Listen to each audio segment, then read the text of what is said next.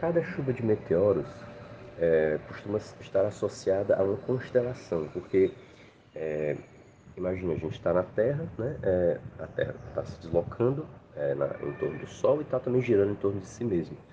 Então, é, como a chuva de meteoros está associada ao rastro deixado por um cometa específico, do nosso ponto de vista, ela vai aparecer, né? Você vai ter a impressão de que os meteoros estão irradiando de um ponto específico do céu. Cada chuva de meteoros, cada época do ano, vai parecer irradiar de um ponto diferente do céu. Daí o nome Líridas, Oriônidas, Gemínidas, Perseidas, são os nomes das constelações de onde elas parecem irradiar, tá? Então, no caso, as Líridas é da constelação de Lira e as Dracônidas da constelação de Dragão.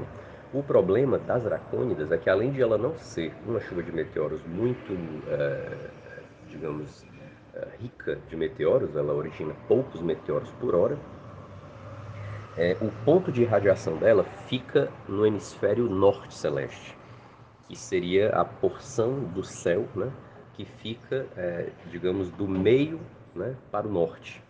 Então, isso não favorece o hemisfério sul da Terra é mais fácil para quem mora no hemisfério norte da Terra, na Europa, no, nos Estados Unidos, Canadá, né, é, ver tá, os meteoros dessa chuva.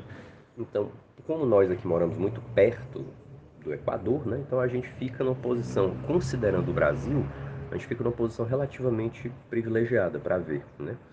É, ainda que, como eu disse, não seja uma chuva muito significativa, mas se é para ver alguma coisa, aqui do Ceará, do Nordeste, de modo geral, né, Norte e Nordeste, a gente teria uma condição um pouco mais favorável do que no restante do país.